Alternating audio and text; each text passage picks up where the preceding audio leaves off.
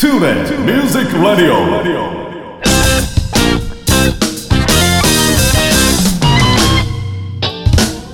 皆さんこんにちは大阪吹田の音楽スタジオトゥーレミュージックラボのディレクター兼ボーカル講師林慎次郎ですこの番組ではトゥーレミュージックラボの生徒の皆さん講師陣その他関係者の方をお招きして音楽や演奏の話時として普段聞けないような雑談などをお送りしています。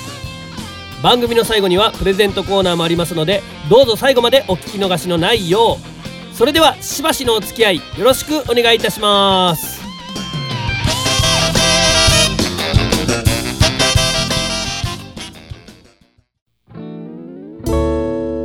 彼は上質の豆と出会い豆は彼と出会って真の姿を知る。香り高いうんちく。松永コーヒー。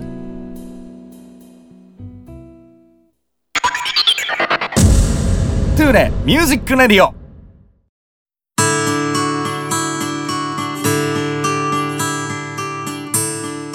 はい皆さんおはようございます。トゥーレミュージックラジオ第46回目。ついに、えー、50回まであと少しとなりました、えー、どうぞねこれからもお付き合いよろしくお願いいたします。さあ今回は珍しい方に登場していただきます、えー僕としてはですね高校時代からの同級生でもありそしてこのスタジオのね携帯が変わる以前に、えースタジオ業務として一緒に仕事をしていた時期もありましたけども今はねもう株式会社の社長さんでございますが、えー今回は株式会社プロポジションの代表取締役清家栄一さんに登場していただきますよろしくお願いしますよろしくお願いします。えー、プロポジションの清家と申します。よろしくお願いします。はいまあもうあの堅苦しい感じは抜きで、はいもうね同級生なんで、うんえーしんちゃん A ちゃんで、ははいい行きたいなと思いますんで、はい、しんちゃんよろしく。よろしくお願いします。お願いします。はいさあ、えー話したいことはたくさんあるんですけどもね。あの、うん会うこと自体がかなり久しぶりで、そうそうそうね。ね、うんで、あのこの間ね、ついライブがはいありまして、林さん主催の、はい。もうわがままなんとやらが。そうです。ありがとうございます。もうね、7回もわがまま知ってるんですけどあんなわも。がままできるんやなと思って。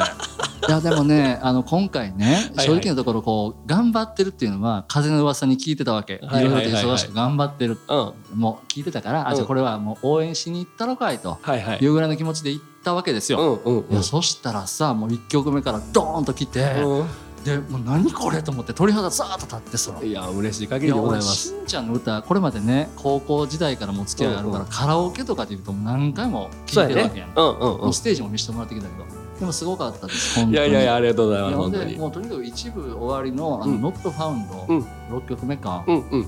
あれ終わった時俺泣きそうでさ やばっと思ってもうはもう途中でね、うんうわーと思うけどちょうど座ってる席から、はいはい。あのトイメンにトイさんがいらっしゃって、うん。ほんならトイさんがちょいちょい視界に入ってくんねやん。か、うんうん。もうそれでなんとかこられてさ どういうこと？おトイさんトイさんがおる。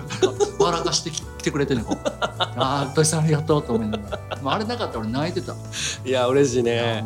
ライブとかするとさお客さん来てもらうじゃない、うん。やっぱりお客さんとしても、うん。なんかこうまあ知り合いだからとかさ、うん。うんこうね頑張ってるからじゃあ応援みたいな気持ちになるけどあそうじゃないんだなと思ったわけ今回。ああちゃんとプロとしてうん。お金取って人を呼べるし感動与えられるし価値あるもの渡せんねやと思ってそれがもう何を刺激やってん今回。あ。いやーね、もうそのちょっとびっくりした。なんていうかなもう半分以上もう身内みたいなもんやからええじゃんなんかね。俺からすると付き合い長いから。うんうんだからそその立場でその言ってもらえることは嬉しいね本当に。お世辞じゃなくてね,、うんうんうんね楽しんでやってもらえたらいいなと思います。はいちょっとねこれからも続けていきたいと思いますけどぜもひですね。はいじゃあちょっとえー本題の方に戻っていきたいなと思いますけどもまあねそんなこんなでまあここからえーずっと付き合いがあるのではい。まあもう言うても30年40年ぐらいなのかなうん。ね15歳から。そうやか。ら、まだあそうか。16になる年だからね高校1年生は。まあもう30年超えて。そうそうそう。うん、まああの付き合ってるわけですけどもやっぱりねそれぞれその仕事の形態も違うし、ううん。今はまああの後からちょっとゆっくり聞こうと思うけどね、はい。もうその会社株式会社の代表取締役ということで、まあいろんな、えー仕事に携わってると思うんですが、はい。まあ先ほど言ってたそのスタジオとね、うん。A ちゃんはその関わりがあるから、うん。うんこのトゥーレの元のね WM スタジオという時代のね。ね、うん。大林さん、うん。大林先生って呼んでるけど、うんうん。大林先生だとかライブでもお目にかかった、うん。うん梶原さんもそうだし、ね、うん、もう梶原さんちょっと相変わらず怖いけど。いやでも優しいよ。優しいね、優しいんだけど俺はもう梶原さん怖い。う ん印象のみで喋る。でもねよかった、うん。トイさんもそうだし、うん。トイさんはね、うんもうあの昔から知ってるのもあるし、うん。僕の高校のクラブの OB でいらっしゃるんで、ね、うんそう、んなのでもうそういうのもあってもともとよく知ってるんですけど、まあそう。相変わらしいだ方ね本当あの関わり深いよねちゃんね、うん。深い。もともとが深くて、うん。で、えーまあ、30代ちょっと前ぐらいかな、うん。えーサラリーマンを辞めた時に、うんうん。ちょうどもう1年はもう遊ぼうと決めて辞めたわけ、はいうん。うん。もういいと。疲れちゃったと思って、うんうんうん。それまではもう78年働いてきてるわけだから、うん。もうちょっと疲れちゃったと思って休もうと思った時に、うん。まあ、1年経とうか経たないかっていうぐらいの時にしんちゃんから連絡もらって、はいはいはい。まあ、ちょっとその当時のねスタジオ、音楽スタジオにちょっと、まあ、新しい家電も含めうん。スタッフちょっと入れたいからって、うんうん。まあ、そういう体でね。はい。うん。そう、えー連絡をくれまして、はい。で一回、まあ、とにかくじゃあ遊びおいでよってこともあって、うん。まあ面接じゃないけどうん。白山さんともその時お目にかかって、うんうんうん。でまあ同い年なんやねそうそうそうそう、白山さうんんね。うん、でお目にかかってでも同い年とはちょっと思えへんうん。迫貫禄ね。うん。貫禄安定感あってんけど、うん。うんで、まあ、まあとにかくじゃあ来てくださいなってこともあって、うん。でそっから結局2年ぐらいかな、うんうんうん。お世話になって、うん。もうイベントをねうん。いろいろ一緒にさせてもらったり、うん。スタジオの運営も手伝わせてもらったり、そうやね。ううんんうん。あとライブあのスタジオのライブイベントね。はい。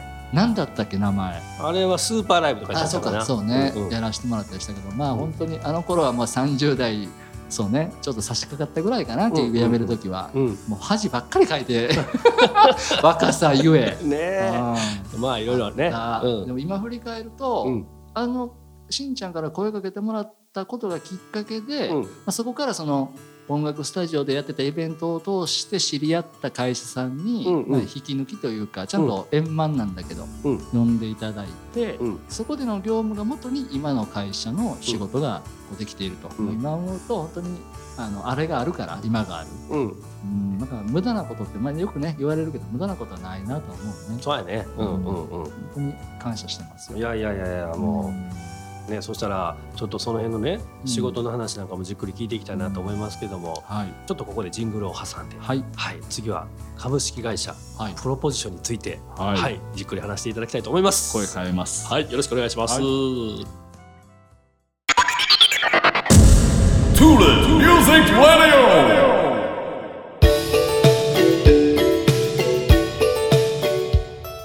それでは続きまして、えー仕事のことについてちょっと聞いていこうかなと思いますけども、えーまずはい。株式会社うん。プロポジションはい。というね、えーはい。社名でございますけどもこれはもう A ちゃんがその社長になってからというか、うん。えー、と今で何年目ぐらい？あのね2009年のうん。9月1日なんですよ、ほうほうほうほう。設立が、うん。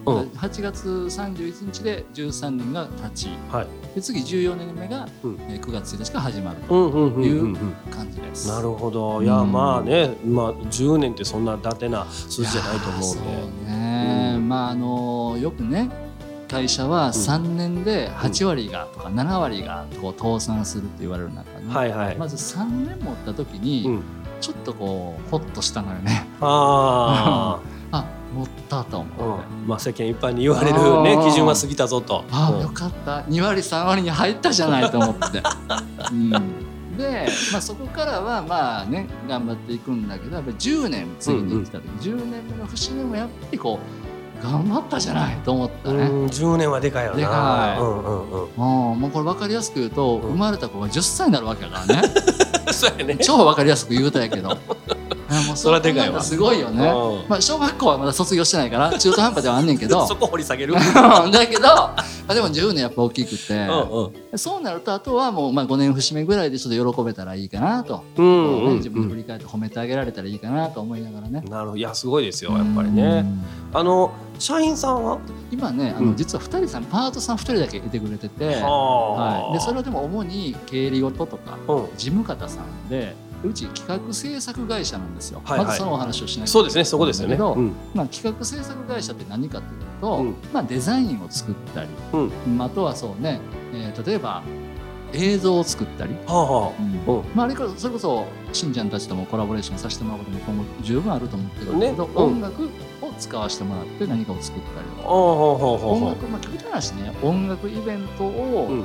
やってもいいの別に、うんうん音楽イベントを企画して、うん。それらに関わることを制作している会社なわけで、はあ幅広いよね。そうなのね。で、まあ、そういう仕事をしててで今言ったようにパートさんお二人いらっしゃるんだけど、うん。もう事務方なだけなのよ。はいはい。だからその技術的なことは全部一人でやってるあっていう。違うね。そうじゃないの。あら。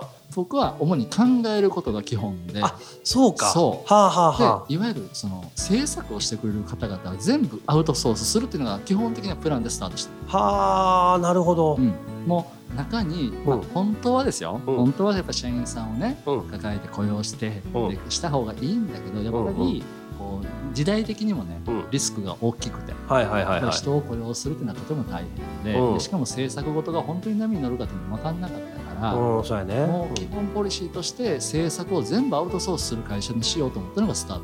はでもちろん自分がねあうん。あの例えばデザインすることもあるし、うんうん。えー例えば映像編集したりするし、うん。それこそホームページを作ったりもする、うん。だけど、うん。まあ、デザイナーではないからうん。やはりそこは専門的じゃないので、うん。やっぱり大事な部分は全部アウトソース、はいはい。外部の方に助けていただいてというなるほど。一回だけあの A ちゃんに仕事の相談をしに行ったことがあっろ、て、うんうんうん。いわゆる企画書うん。を作りたい。あそうね。そう。で企画書はい。実際作ってるやつとか見せてもらって、うんあもうあのなんていうの？いわゆる一般のうん。企画書ってこういうもんなんやっていうとてもなんかもう想像のつかない、うん。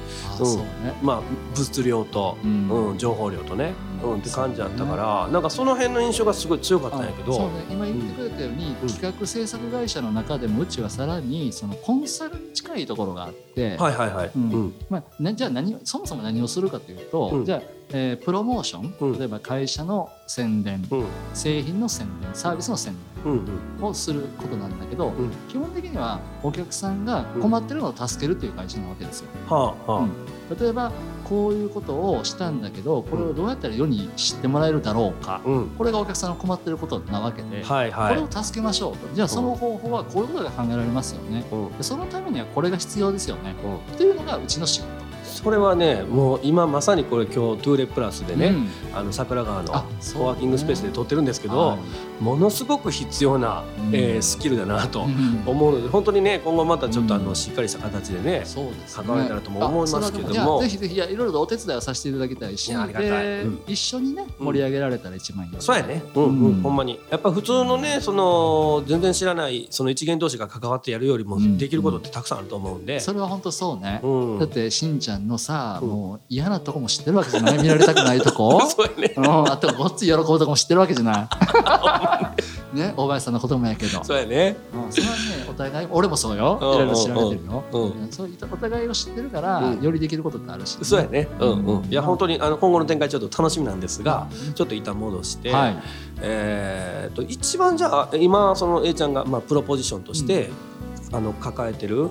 まあ、案件の、まあはい、クライアントさんのその業種というか、はい。どどういう方がうん。会社が、はい。業種はね、うん。あのうちの元々のスタートが、僕がその、えースタジオ業務から、うん。いわゆるさっき言った引き抜いてもらった、はいはい。えー移動した会社さんが、その医療関係の、めうん。いわゆるメディカル業務をする会社さんで、はいはい。そこで基礎を、まあ、学んだうん。今もやっぱりそこが根幹になってるとこもあってね。うん。事業の、まあ、売上で見るのか、うん。件数で見るのかっていうのもあるから、うん。ちょっと難しいところもあるんですけど、はいはいはい。6割から7割が医療系。は例えばじゃあ医療系って何？となるあ、と、うん。えー例えば病院に行くでしょ、うん。でそこでもらう薬ってあるじゃない、まあはいはい。正しく言うと買うんだけど、うん。あの薬をこうプロモーションしたりとかはあ。病院にまあ本当はねよくないよよくないけど入院したりすることもまああるじゃない。うん。うん入院した時に出る薬がえー僕らのそのお客さんの商品になるわはいはいはいけ、それはをプロモーションするいは新しい薬が出る時に競合の薬をどういうものがあるのか調べて、うん。じゃあそのこの薬はどういうふうに売っていくべきか。あ、うん、先生方にどうやってアピールするのか。みたいなことを考える、なるほど。はい。はそれがまあ6割7割。あうんうんうん。まあ、その中にはいろいろあるわけ、仕事として。例えばさっき言ったけど企画書。はいはい。を作ることもあるし、うん。薬の説明書を作ることもあるし。はあじゃあやっぱり詳しなっていくよねそら。もうねびっくりするよ。新人さんより詳しいよそら。そらそうよ。まあもちろん一社じゃないんだけどね。はいはいはいはい。うん。そらそうよ。はあなるほどね。しかもね、うん。このメディカルで、うん。しかも企画書まで作ってうちねあのホームページでも公開してるんですけど、うんうん。企画書を割と安く作るサービスをしてるわけですよ。で、はあうん。メディカルでその価格でこれだけ知ってる人間がっていう大阪でとなると、まあね言っていいんだろうかな。ほぼいないね。あすごい。声変えたね。けど本当に冗談じゃなくて、うん。ほんと少なくて、うん。あっても大きな会社さんとかなんで単価が高いとかね。はあなるほど。でこのまあ本当はね辛かった時期だけど、まあ今もそうだけどコロナ禍と言われる中でも、うん。いわゆるこう大阪以外のお客さんが、うんうん。まあそれこそ名古屋東京北海道、うんうんからこうご相談いただくことが増えて、はいはいはいはい。うん。でそうなると何かというとあの東京の例えば同じような事業をやってる方々よりも安いし、はいはいはいではい。大阪でも当然そのさっき言った大きな会社になっちゃうからね、うん。高くなっちゃう言ったらもううちに来るというね。なるほどね。もうコストパフォーマンスが最高な。そうなんです。アピールしてくださいよ、まあ、そういうこともあって。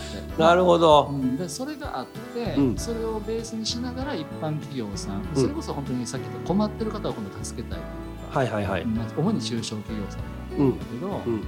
あのお困りのことってまああるじゃないいろいろと、はいはい。うん。そういうところを、まあ、プロモーションのみじゃなくてうん。業務うまく回らんとかね、うん。うん、ちょっと社員とうまくいってないのよねとかそんなこともちょっと相談に乗ったりして。あそれをーじゃあどうやったらどういう仕組み作ったらうまくいきますかねみたいなことやっ。はあなるほどねそうかそういうことをしている会社、はい、そういうことやったんですよ。まあ、幅広い意味で企画制作をしている。なるほど、うんえープロポジションのこといろいろ聞かせてもらいましたけども、はい。まあまああのほんまにこれねすごいいいきっかけやなと思うから A ちゃんもぜひねはい、はいあの新しくなったスタジオ、はい。トゥーレミュージックラボにちょっとね、うん。一度足運んでもらって。もう一度どころかね、ちょこちょこ伺います。そうそう遊びに来てください。行きます。松永コーヒーも飲みに来てください、はい、行きます。ははい。い。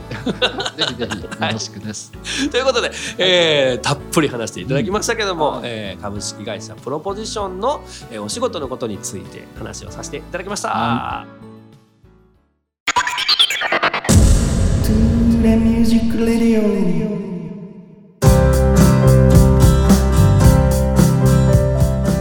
はい、それでは続いて、えー、清家さん、はい。おすすめアルバム紹介ということでですね、はい、えー好きなアルバムはたくさんあると思うんですが、うん。数あるアルバムの中でもちょっとこれが一押しかなっていう1枚を、はい、ご紹介していただこうかなと思いますけども。このお話をね、ちょっといただいたときに、はい。なんだろうなと考えたわけですよ。ギタピスなのかなとか、林慎二郎のことを言えってことかなとか。全然関係ないですよ。あでもねあの、うん。確かにそう言われるとこう意識するもんでなんだろうと考えて、うんうん。僕はねあのしんちゃんもよく知ってくれてるように、うん。サザンオールスターズはい、大好きで。で、うん。当然桑田佳祐さんをはい、敬愛しているわけですよ、ね、そうですよね。そうなんです、うんなので、まあ、当然ここでもやっぱりね桑田さんのアルバムをうん。ちょっと上げたいなと思いああ、ま嬉しいです。個人的にめちゃくちゃ嬉しいです。すうんそうなんですよ。で数あるアルバムの中でも、はいはい。桑田佳祐さんがソロになってうん。初めて出されたアルバムが、はい、ご自身の名前を冠しているアルバムなんですけど「はい。圭介桑田」というねはい、1988年にほ発売されたアルバムがあるんですけど、これはねぜひ皆さんに聴いていただきたいなと、う。いや、名盤ですね。うん、あれね今でも聴くのよ。うん、うん、いや本当に。うん、あれはいいい何がいいのかなって何これ自分のこの好きな気持ちってどう例えたらいいかなとちょっと考えてみて、で例えばドラえもんで言うとう。んどら焼きぐらいとか。これぐらい好きなんですよなるほどね。どら焼きなかったら生きていけない。はい、はい、はい、はい。ラえもんが生きてるかというのはちょっと置いといてそれぐらいだろうなあと何かなと考えた時に、のび太くんの思う静香ちゃんへの気持ちみたいなとこかなと思って、まはあ。あ結局ドラえもんになってるんやけどね。なんで、うん。これドラえもんドラえもんにつながりすぎるでしょだからあかんと思ってもう一個これなんかないかなと思ってんけど、最後出てきたのがスネ夫のことを思うスネ夫ママの気持ちねスネちゃまのことしかだからもう結局はもうドラえもんあのみんなそれぞれ好きなんやろうけど好きなんや。一番インパクトあったらどら焼きかな。そうやね。もうそこでよかったな、うん。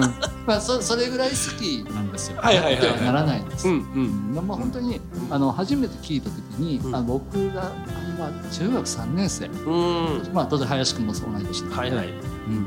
中学3年生の時にあのアルバムを聴いた時にね、衝撃うんじゃーんって始まるんですよ、んまあ、大概のアルバムはじゃーんって始まるからあれやけどそうやね。曖昧すぎたね。出ますけど、もう最初に、まあ、悲しみのプリズナーという曲が入って、はい。そこから12曲、全12曲、はい。誰かの風の後まで。うん。であのまあ、あまりね今の特に若い方はご存知ないことも多いと思うんですけど、うんうん。最近で言うとねあのユニクロのね CM で桑田佳祐さんの曲がよくかかってるんですよ。はあはそう悲しい気持ちだとかあ。いつかどこかで。ああとそのアルバムの中のね。そうそうそうで全てがそのアルバムってことじゃないんだけうどん。そこから非常にピックアップされてるのが多くてあはあはあ遠い街角だとかね。はいはいはいはい。あ聞いてみたらあこれ知ってるわ。なるほど。綾瀬はるかさんが浮かんだわみたいなことがね。はあ。ユニクロ行かなきゃみたいなことになるんだと思うんですよはあはあうん。はあそれぐらいあの皆さんには多分 CM でうん。ご存知いただいてるかなと思うんですけど、うん。僕は当時本当に聴きまくってて、うん。うん。まあ、今でも聴くぐらいですけど、うん。それぐらいのあるで15歳の時って、まあ、当然サザンを好きで、好きになったのが12歳。小学6年生だから、まあ、3年ぐらいは聴いてきてるんだけども、まだねその子供じゃないですか。言っても、うん。23ねでそれでもこのおちょっと大人になった気がしたのね、はいはいはい。このアルバムを僕は買うんだね。といやなんかあの中学3年生がこうしみじみ聴くアルバムじゃないよねないのよねなんかもうちょっと大人になった気分とかさ、うんうん。ちょっとなんかうんでしかもその曲全部がね、うんうん。すごい先進性その当時先進性って言葉知らないよ。うん。でも先進性に溢れててほう。何これかっこいいだったわけ、うんうんうん。と思うもう未来から来たと思って、はあそれぐらいの気持ちだった、そういう意味でもドラえもんとちょっと重なってくるとこあるんだけど 結局は僕はドラえもんが好きなんじゃないかな伏線回収されそうね。したね。ずるいよねこんなことして、これありきね。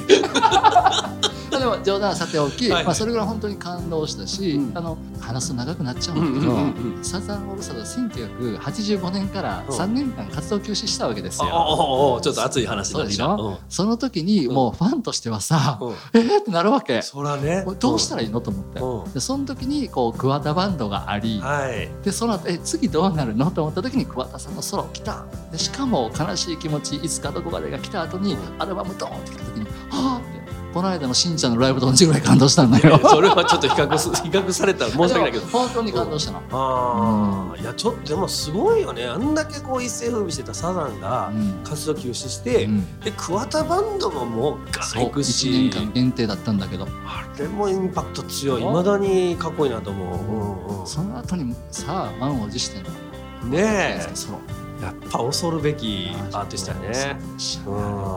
本当にあの、まあ、今でもね、うん。こうバリバリ活躍されてらっしゃるし、ついこの間もね、うん。時代遅れのっていうのも出してらっしゃって、うん。ああいうこともやってらっしゃるけど、うん。僕らまだまだねこう世代でいうと10いくつ下なわけだから、はいはい。頑張らなきゃと思ってね、うん。はい刺激を今でもいただいておりますなわ。るほど。ましてねその言うたら青春時代が焼き付いてるアルバムやからね、うん。余計こう印象深いというかね。家にね3枚ありますよ。え どういうこと？なんかね買っちゃうの。あ買っちゃ間違って買ったとじゃかないんです。ちゃんとこうリミックスされたりリマスタリングというのかな？リマスタリングされて買うの。全部違うわけ一応じゃあ。そうですよ。はあすごいなもうファンやねやっぱり。ファンというか信者やね。買うのでたまにさあれね頭からね、うん。最後までがストーリーになってるわけですよやっぱり、ああなるほど。まあ、アーティストってそうじゃないですか。まあ、うん、アルバムはそうですね。ちゃんとね、うん。一貫したテーマがあって、最近さサブスクでさ、うん。たまにないシャッフルしてくるやつ。ああなんでするなと、あれはあかん。うん、この曲の次はこれじゃないとみたいなね。でもシャッフル設定してるのはええじゃんやろ。そうやねん。そこやねん。そこは俺自分とちょっとずっと話し合いたいと思ってるところそんな都合よくいけへんね。そうね、まあ、そんなこともあって、まあ、皆さんちょっと音楽の今多分若い方ね、はい音楽の聴き方、うん。接し方も変わってると思うんですけど、アルバムをやっぱ1枚通して聴くっていうのがいいんじゃないかもなとました。なるほどね、はい、もうこれでもぜひとも聴いていただきたい名盤はい、ですよね、ぜひお願いします。うん。3枚あるんでなると1枚お貸します。あ スタジオに置いといてもらおうかな。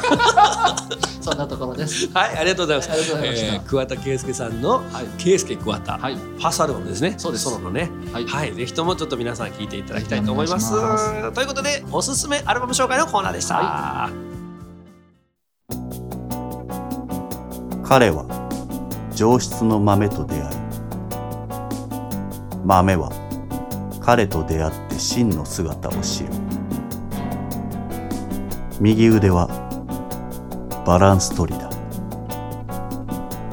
松永コーヒー。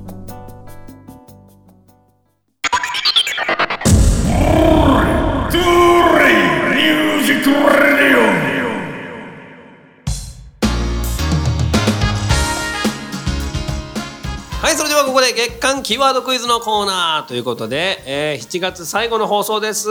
今回で言葉が出来上がるわけなんですけども毎回1文字ずつキーワードを出して1ヶ月間のキーワードこれをつないでできる言葉をお答えいただいた方の中から抽選で2名様にプレゼントを進呈するコーナーとなっております。さあ7月のプレゼントは今治タオル。ポケットサイズ、えーハンドタオルなんですけどもこれネイビーとベージュの2色ございます。はいこちら抽選で2名様なんでね、えーゲットしていただきたいと思いますがそれでは A ちゃん今回のキーワードよろしくお願いします。はい、みんなの歌の「み」みです。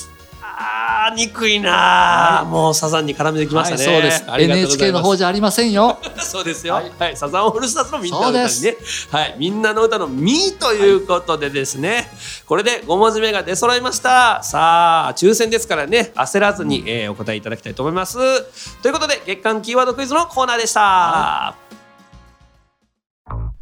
大阪府 JR 吹田駅から徒歩7分の音楽スタジオトゥーレミュージックラボでは丁寧に指導サポートする音楽レッスン。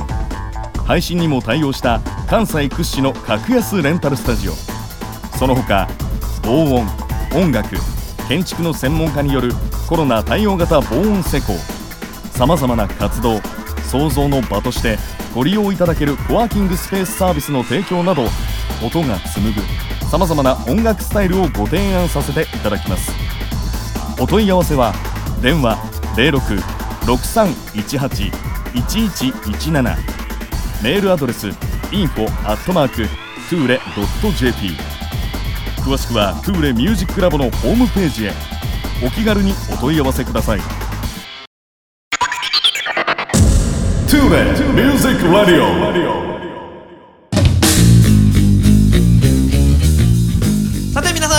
だったでしょうか、えー、改めまして清家 H さん、はいちゃん今日はありがとうございました本当にありがとうございました。楽しい時間でした。はい、ありがとうございます。じゃあエンディングトークということで、うんえー最近ハマっていることについてちょっと聞いてみようかなと思いますけど、うんなるほど。最近ハマってること。おなんでしょう？あの私、えー思春期になる娘がまあおりまして、はい。でまあ15歳うん。になろうとしてるんですけど、まあねはい、思春期の娘と仲良く話すっていうことにハマってます。